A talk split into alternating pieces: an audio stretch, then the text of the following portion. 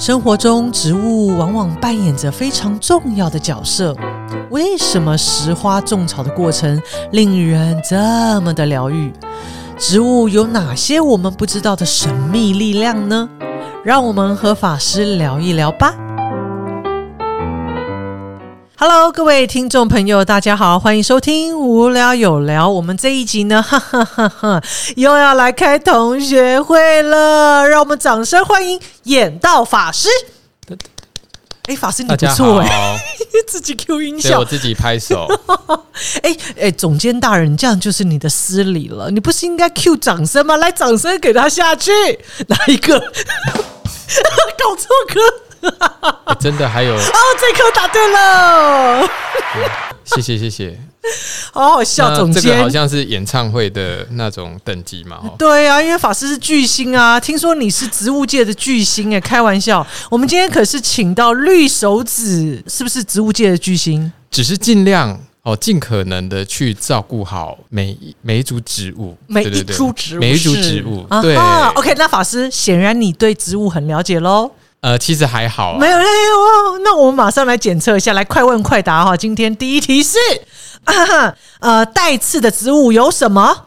带刺的植物，玫瑰花。哎呦，玫瑰花还有呢？呃，仙人掌。哎呦，哇，还有吗？九，你说呃，九重葛，九重葛也还有，对不对？对对对，不错，这题回答不错。既然是快问快答，所以法师，我想请教法师，浇水要挑时辰吗？浇水的话，其实。早上、傍晚、晚上都可以，但是不要日正中午。为什么？因为你这样浇下去，它很容易死掉，因为它那个阳光很强。呃，土壤太湿的话，它会有点太闷热嘛。哦，对。然后叶子它有时候会因为水滴，它也容易去有那个凸透镜的效果，让它灼伤。这样。哦，原来如此哇！法师真的有研究哦。好，那剩我们一般有时候你知道喝剩下来的茶水呀、牛奶啊，可以拿来灌溉吗？个，因为我照顾的都是比较小的盆栽，所以其实我比较不不建议用这样的方式去，因为其实因为像尤其是牛奶，它正常的一个肥料，它比较是说要经过发酵的过程。对，那如果你是直接把它倒进去的话，那有可能会影响到那个土质啊。哦，原来如此。好，那接下来呢，我们的第二回合就是好好回答，也就是我们的申论题啊。法师来了，请问一下哦，我们这个在家中啊，或者也就是说室内，有没有什么植物是比较适合的？然后为什么？因为其实，在室内就是呃，可能会考虑到。阳光可能没有那么充足啊哈，对，所以就是要挑选那个日照不需要这么多的植物。譬如说哪些植物呢？像我就推荐像虎尾兰哦、黄金葛、常春藤，嗯哼，哦，或者是呃，也有人会种那个杉树啦，哦，然后或者是一些福禄桐。哦，难怪我我我我种了一些什么多肉植物，结果好了吧，都挂掉。多肉植物是蛮耐旱的，但是呃，就是偶尔也要给它有一些光。其实所有的植物最好都要有一些光啊，只是有一些植物它需要的光不需要这么多。那日光灯可以当成光吗？可以有帮助，可是还是有限。OK，所以阳光还是比较有力量。对，没错，阳光还是不一样。那所以说，呃，植物就是在呃这个挑选这个盆栽啦、植物啊，事实上也要考量到环境，是不是法师？哎，对，就是你的家庭的环境适不适合照顾那一些植物？这样，还有就是说，呃，如果真的有心想要照顾的话，那就会。留意环，哎，就是植物它需要的环境啊，懂懂。所以以前我们可能哇，这一盆花好漂亮，给它买回来，哇，那个绿叶真是，哎呀，气氛很佳，买回来，结果就纷纷在家里阵亡。所以其实我们应该先考量环境，再去挑适合的植物。对对对，像身上有时候就是雨季很长啊，那有时候。就是说，那个日照是不够的。啊，所以如果我们去特别挑选一些需要日照比较多的植物拿来室内摆放，它其实会蛮辛苦的，而且身上的湿气又这么重，所以就有看到一些植物就是因为这样哈，其实因因为我们能够给予的环境有限，所以他们往往就是呃也很快就阵亡了这样。哦，那法师，那再请问一下，所以呃，法师之所以可以号称为植物界的巨星？绿手指。那我就要请教法师，为什么凡到你手上这些植物都可以这样被你照顾这样子糊糊贴贴？是不是法师有什么在种植上哈照顾植物上的一些小配包呢？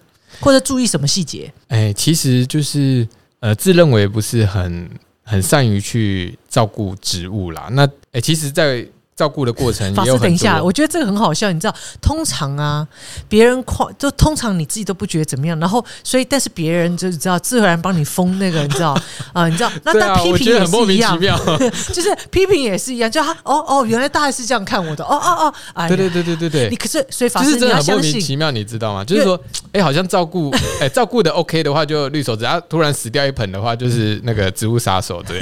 像我就是植物杀手，因为我不止一盆，所以为什么今天一定要来跟？法师请教是因为我也想学学啊，一定是就是就是说法师虽然没有不觉得自己是绿手指，但是总是你照顾这些植物，就是能够比其他人照顾的更好，所以一定有一些技巧或者是有一些魔力啊。对对对，我我是觉得就是说，呃，如果我们真的想要去照顾植物的话，我们会去观察它的生长的状况啊，好像是它的叶子的状况，或者是土壤的湿度。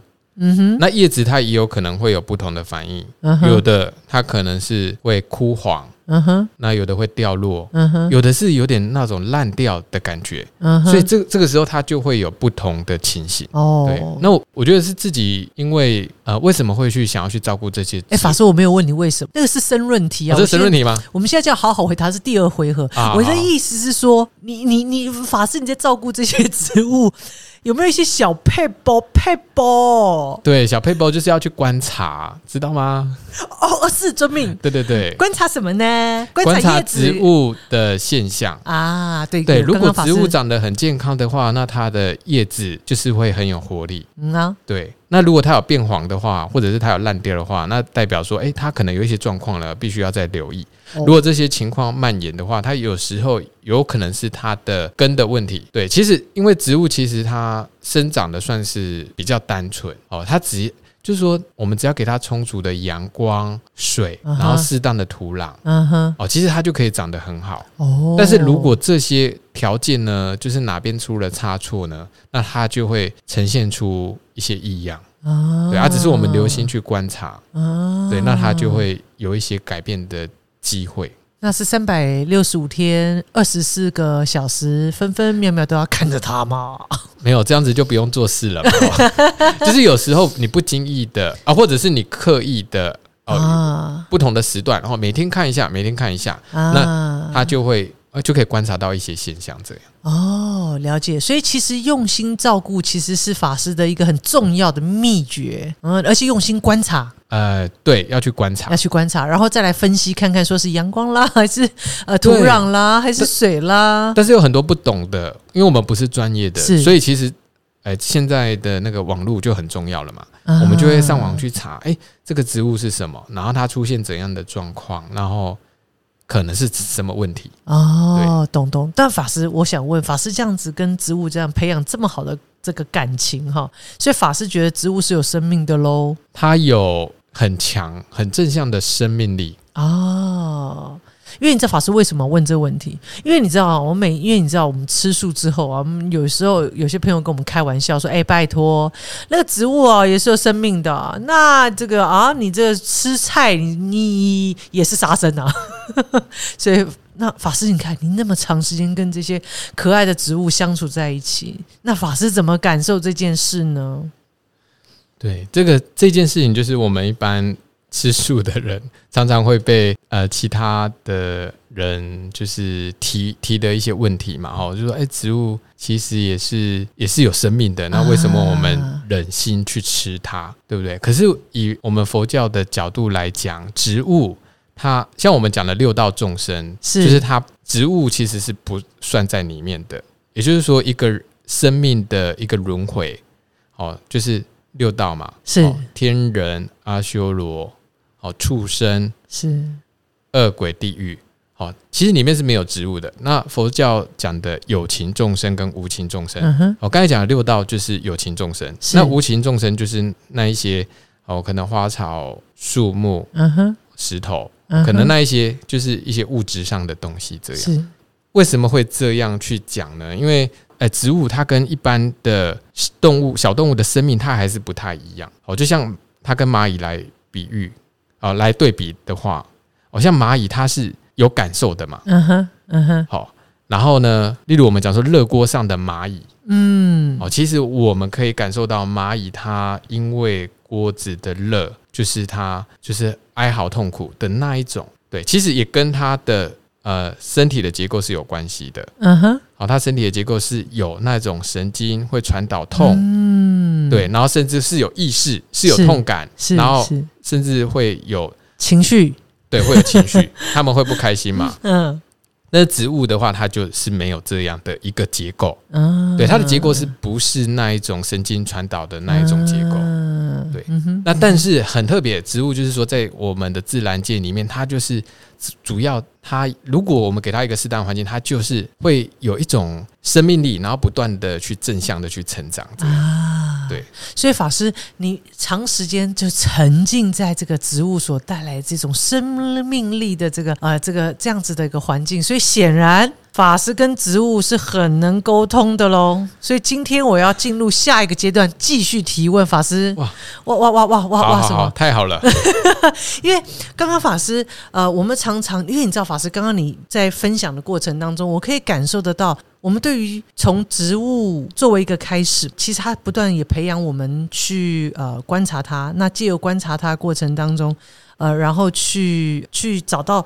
对他最好的照顾的过程，但有你知道法师现在呃有很多人呃其实很享受这种跟植物的呃这种相处的感觉啊呃就就像法师讲的，在植物的这个照顾之下，其实呃它的那个生命力也会感染我们啊，所以很多人把它可能跟疗愈做了结合啊。那但是因为呃就是说，那在这个然后每天一定要这样照顾植物啊，然后是那可能比如说呃在照顾植物过程当中，从照顾植物到慢慢的可能开始。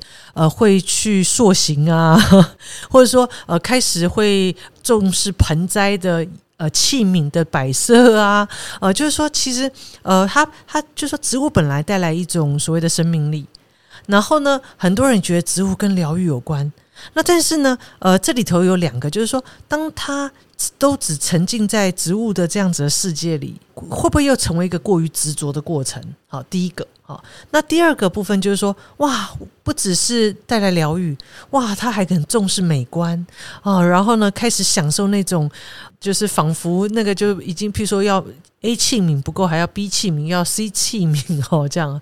所以我不晓得法师，呃，当你曾经在植物世界里头，你呃，法师有没有这些呃心境，或者是法师在也看到大家有这种心境，而法师是怎么样去体会这个过程，或者是也可以跟大家分享一下。嗯，就说当然在去摆设植物的时候，或者是照顾植物的时候，会去观察，会去欣赏。好，但是哎，我会觉得说，从中会体会到一些人与人相处的一些道理。哦，嗯，对。然后我倒是觉得这是比较重要的，而不是而不是，当然植跟自然的互动。我跟植物的互动可以让自己放松，让自己去感受啊，植物很正向的一种生命力。哦，这个是确实是很疗愈的。但是我确实看到，哎，有一些植物的现象，哦，是蛮值得我们学习的。这哦，比如说所以我觉得这个是可以带回到生活的。哦，比如说，所以法师在谈的是说，哎，我觉得法师呃，让我有个感觉是，呃，法师呃。呃，每天跟植物在一起，不是为了那个疗愈或生命力在那个情境里，而是因为在观察植物的过程当中，好像带来一些对于生命的启发，或者是对于生活的一些体悟，是这样吗？应该是说，在照顾植物的过程，自然会有一些启发啊。对，但是我照顾植物就是很单纯，因为有植物需要照顾，是对。但是在照顾的过程，我就会感受到说，哎，好像有一些。道理在里面，譬如说，譬如说，好好想听啊！好，有一有一株那个木瓜树，嗯哼，嗯哼，但是呢，那个木瓜树呢都不结果哦。对，然后这时候呢，我们就查了一些资资料嘛，哦，为什么木瓜树都不结果？哦，它可能是有公的跟母的哦的分别这样。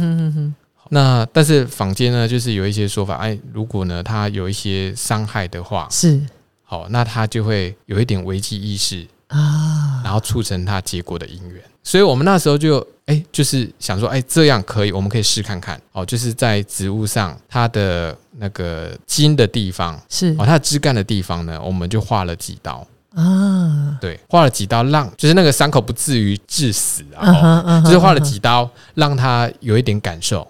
那有一点感受之后，哎，确实那个真的就呃，画了那几刀之后呢，伤口愈合了，开花了。原本是开花不结果，后来开花了，结果了。哇，对，酷，对。然后这就让我我感受到说，哎，确实生命有时候要有一些境界，嗯，这些境界是帮助我们成长的。是是，有时候。过得你没有没有危机意识的话，你也不会想要去做一些事情。是对，但是当我们有危机意识的话，我们会更有动力的想要啊，例如去学佛或者去修行。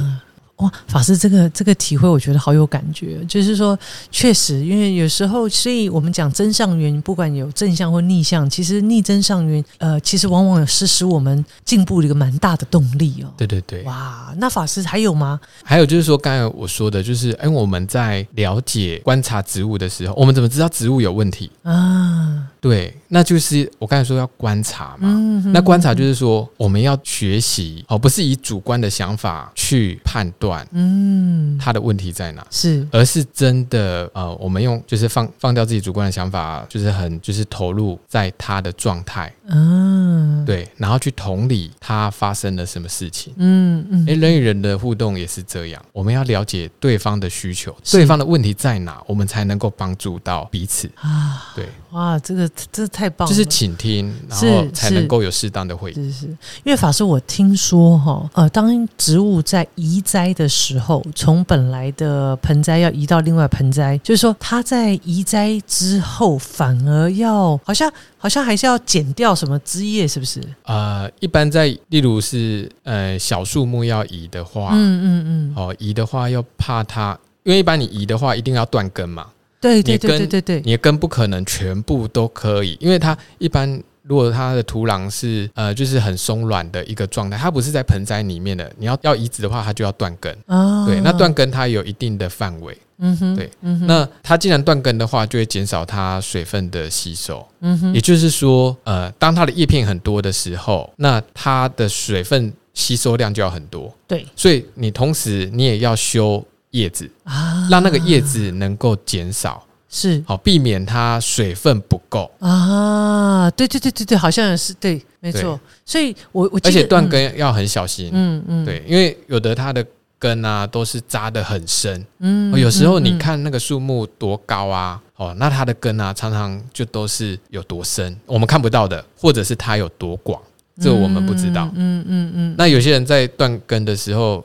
没有断好嘛？用用拉的方式，那反而会影响到移植的时候它的存活率。嗯哼哼哼，因为你知道法师，我我我记得我那时候呃第一次呃就是听到哦，原来在移栽的过程当中，我们必须得要反而要剪掉一些叶子啊什么。我那时候觉得，哎，生命里头有时候我们在就是说呃。我们生命一定会有一些跳脱舒适圈，或是需要改变的过程当中，说其实就是要达到某一种，就有时候需要有些取，就是要有些舍，看起来好像呃是失去，可是事实上它是。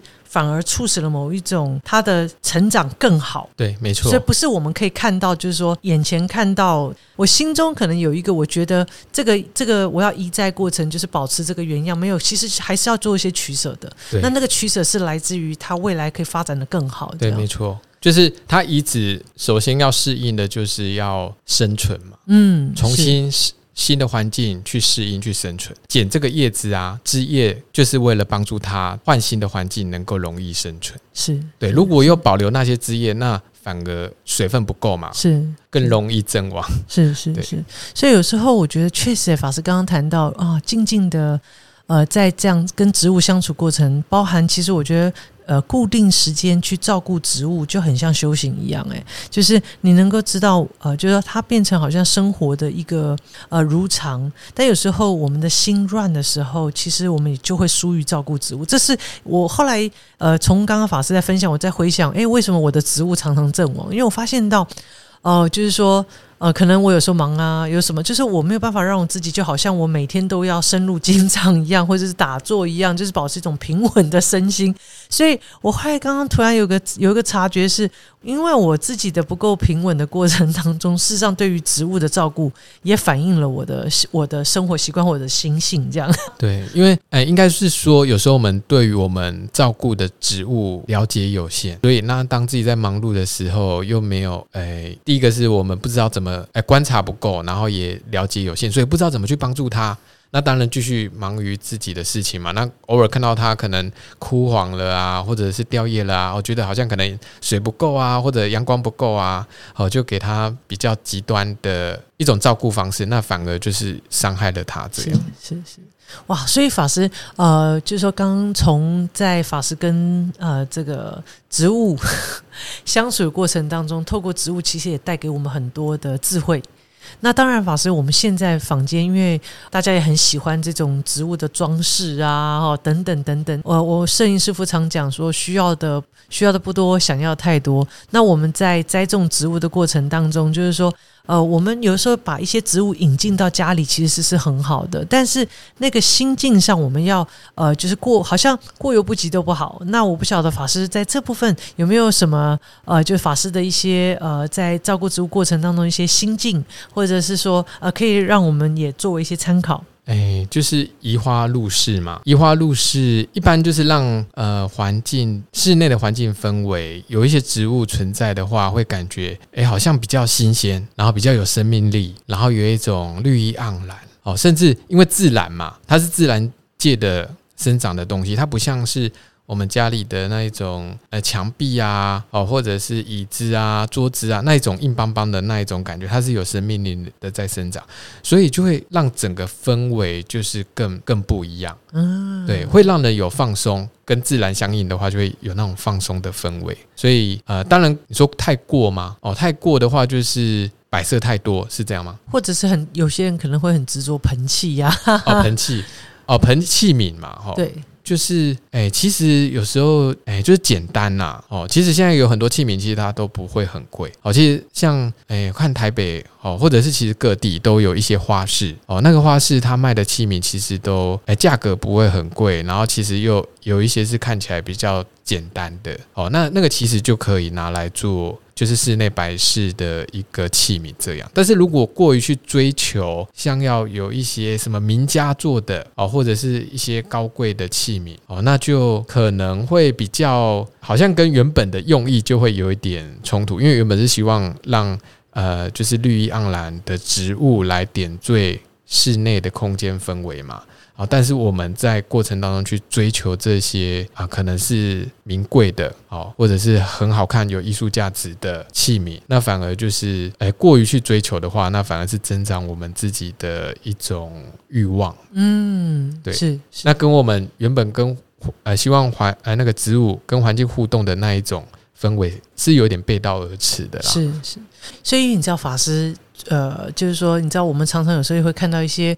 呃，新闻啊，你知道有时候有些植物很贵的耶，就是有那种几万块的植物，而且有我会发现也有很多人，比如喜欢一些松啊、波啊，啊追求那个，所以法师怎么看待这些现象？就是确实，就是说，当一个植物吼，它被雕塑成一个室内的盆景之后呢，哎，艺术家就会把它变成。哎，就会把它雕塑那个形象，哦，会让它有一种不仅是室内的盆栽，它更有艺术的一种价值。对，那那一种就是因为艺术嘛，哦，是有时候是比较主观的，哦，喜欢的喜欢，不喜欢的不喜欢这样。我我觉得是回到一种简单，就是来种这些植物呢，其实很简单，它不需要花太多的钱，哦，甚至只要简单的器皿，它就可以去呈现的，而不需要去刻意去追求。因为那那样就是好像你我们是在追求一个艺术品这样，所以我想还是回到呃，我们亲近自然，呃，喜爱这些植物最重要的源头是来自于呃，就是当当我们身处在一个自然的场域里的时候，它本来就会带给我们，反而是让我们呃越来越放松，而且越来越觉得有种幸福感、疗愈感，或者说呃，就是那么的简单。因为到了一个自然的场域里头的时候。呃，你不需要花很多钱，其实在那里就已经拥有很多，很富就是至少心灵上是很富有，所以就不，所以所以其实那才是真正我们喜爱这些呃植物啊，亲近自然，我想最重要的，起心动念的开始，没错，没错。而且我们要学习去欣赏不同植物的美好，是对，因为不同植物它都有不同的特质嘛，是哦，所以像刚才我介绍的一些植物，它其实在当然它也有一定的景观作用，那它还有净化室内空气的功能，是，而且放而且又很好照顾。其实，在松柏类的话，它要有一定的阳光，是。不一定适合每个家庭都去种这些，是对对对。如果条件不具足，又要去追求这些东西的话，那会更辛苦。嗯，是是是，就很像呃，今天我很呃，就是我很我很想要一样东西，可是我可能 就是说能力就不及，但是因为很想去追求它的时候，其实就会带来更多的烦恼跟苦。对我们量力而为是，对，那当然就是跟植物的接触是要学习自然，学习放下，是是，对。那我觉得是不要背道而驰啦，忘记那个初衷。是，所以法师呃，在我们佛教界有有没有哪一些呃植物是蛮具有代表性的？哎，像莲花啊，对对对，对，莲花在很多的经典都有出现，好像《弥陀经》哦，《极乐世界》哦的那个有很多的大莲花嘛，哦，大如。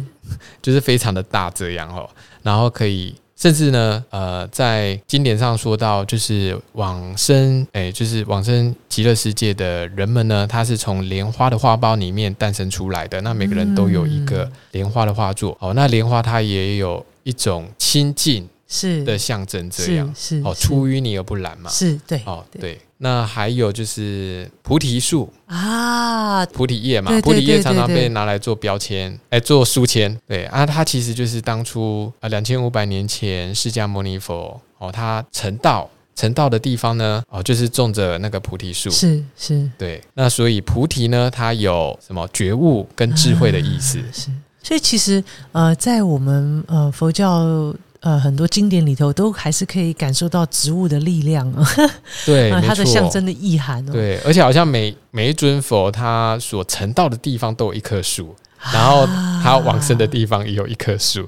哦，法师，比如说呢？比如说，像刚才说的释迦牟尼佛，就是那个嘛，哈，就是菩提树。然后像未来的在经典里面呢，哦，那个弥勒佛啊，哦，就是那个龙华龙华三会嘛。对对对，好像有有一棵龙华树啊啊！对，所以其实即使是在经典里，我们都可以感受到植物跟跟生命的那个连接的力量，其实是。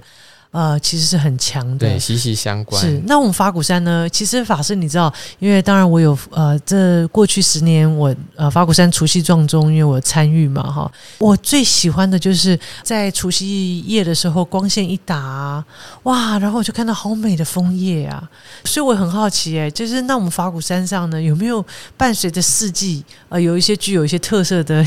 一些植物，植物对。对，其实法鼓山有很多原生植物，那其实就是当初在建设法鼓山的时候，师傅希望能够保留原本的那种生态，他不希望说有太大的，就是因为建设而破坏整个生态是跟地貌。是哦，所以像原本的呃，我们讲说有七如来。啊，对啊，就是在对对对。大殿旁边是，哦，就图纸馆前面对，有七棵的雀雀榕，那两呃一年有两三次会掉叶子啊，会换会换叶子这样。是是。那像七棵雀榕就是一个很好的例子，原本图呃那个图纸馆是。它它的建设呢哦，就是可能是比较粗呃，是会影响到那个雀榕的生长，是对它可能会影响到。生长，然后要砍伐那个雀榕，是是，对。但是那时候就是师傅的指示嘛，那所以后来图资馆原本建呃建设的地方呢，就往后退十公尺啊。对，为了保留七棵雀榕，是，我觉得它他们是算是原生植物，原生的原住的。对，我们不尽量不要去伤害他们这样，因为他们遗址其实要再重新适应环境也很辛苦啊。对，所以尽量避免移植，除非真的不得已这样。是对。那还有呃，像除了七颗雀龙以外呢，那山上例如二月份的时候，哦，一二月份的时候有那个樱花啊，对，除了除了枫叶之外，还有樱花。对对对对，在哎，是法师在我们法古文理学院那里，文理学院那边也有也有啊。哎，对，听哎，那个后来又命名了。叫做樱木花道。哇，然后除了我们的文理学，还有哪里？法鼓山本本来就有啊，法鼓山就是在就是山门口山门那边是，然后沿着山门的那个朝元溪。哦那一条。也有，它那一条也有。那法师除了刚刚法师谈就是呃樱樱花，那三月份的话有。杜鹃花，也就是现在差不多是现在这个季节，是是是，对，那就有不同颜色的杜鹃花，哦，可能有白色的，然后有偏淡红色呃淡红色的，是是，对，然后它就会在就是开车就是路道旁边都会有，是是是是，对，其实三月多的时候也会有百合花。啊，对，百合百合花就慢慢的开始会出来，这样。那山上还有四月份的时候呢，会有那个流苏。哦。对，流苏其实它是在也是图书馆七个雀龙在前面一点，嗯哼，嗯哼，哦，跟南寮这之间这样，有一排的流苏。那一排流苏呢，但是它会开的很美，没有错，就是白色的，是哦，就是这样白白的，然后很优雅啊。对，但是呢，就是说它的花期比较短。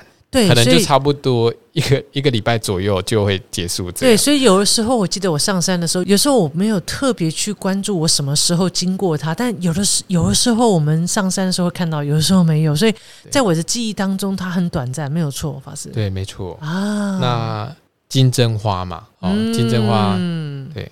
那百合花的话，算是。在二零零二年的时候，哦，就是国平法师哦山上的副住持是哦，他有在富裕哦，它算是北海岸的一个原生植物哦，原来如此，嗯，那我怎么刚刚因为呃讲到国平法师，突然让我想到，好像我们也有。呃，跟药草有关的植物是不是法师？药草有关的植物原本有规划，哎，一区哦，就是种药草的植物这样。是，对，那边就后来就比较少再种了。哦，对对对。所以也也也在尝试啦，对不对？对对对对，也在调整这样。是是是，但山上确实是有一些药用的植物啊。哦，它不一定是在药草园，国民法师他那边有在种哦。它可能是诶，像紫苏，嗯，或者是柠檬香茅，嗯哼，哦，或者是呃，有一些姜，哇，哦姜嘛，哦，因为山上的那个湿气，嗯哼，哎，湿气比较重，有姜，还有姜黄，对。就是有种一些比较养生的，是是是，哇，这样好好玩哦，法师，我就迫不及待。我觉得，觉得，我觉得我都会很想要，呃，不同的季节上法鼓山来看看这些。呃，不管是原生植物，或者是后来我们在富裕的这些植物哦，哇！所以而且法师，你知道，我今天因为呃想要了解关于呃植物嘛，然后呃也很想要就是呃跟这个植物界的巨星呢，演道法师能够有对话的开始，然后我才发现到法鼓山有所谓的植物网啊，没错，这让我很惊艳呢。对，因为我我其实也不是很熟悉，因为我大部分照顾的就是。小盆栽嘛，是法师，你不要紧张，我不会考你的。你要考我植物网的？当然不是，我我纯粹是说，呃，我没有想到，其实呃，就像法师刚刚谈到，我们法鼓山有很丰富的生态。呃，我们也有一个很棒的植物网，所以各位听众朋友，呃，如果你对于法鼓山呃四季以及法鼓山的呃不管是原生的植物或后来我们富裕的植物都有兴趣的话，也欢迎你可以上我们法鼓山的植物网哦，呃，来看看我们山上的一些植物的在不同季节它是怎么样呃绽放的哈。所以今天再一次感谢我们演道法师，好，谢谢，耶，好棒哦，哇塞啊！你看我们这个同学会多棒啊！从我们第一集就是互。互相吐槽哦。到第二集呢，呃，既然我发现到啊，我认识那么久的法师，竟然是我们这个绿手指哦，呃，然后呃，透过法师在跟植物对话的过程，其实也是在跟自己的内心在进行对话，也是不离开修行哦。今天呢，再一次非常荣幸邀请到我们严大法师，好，谢谢。那我们线上见喽，拜拜。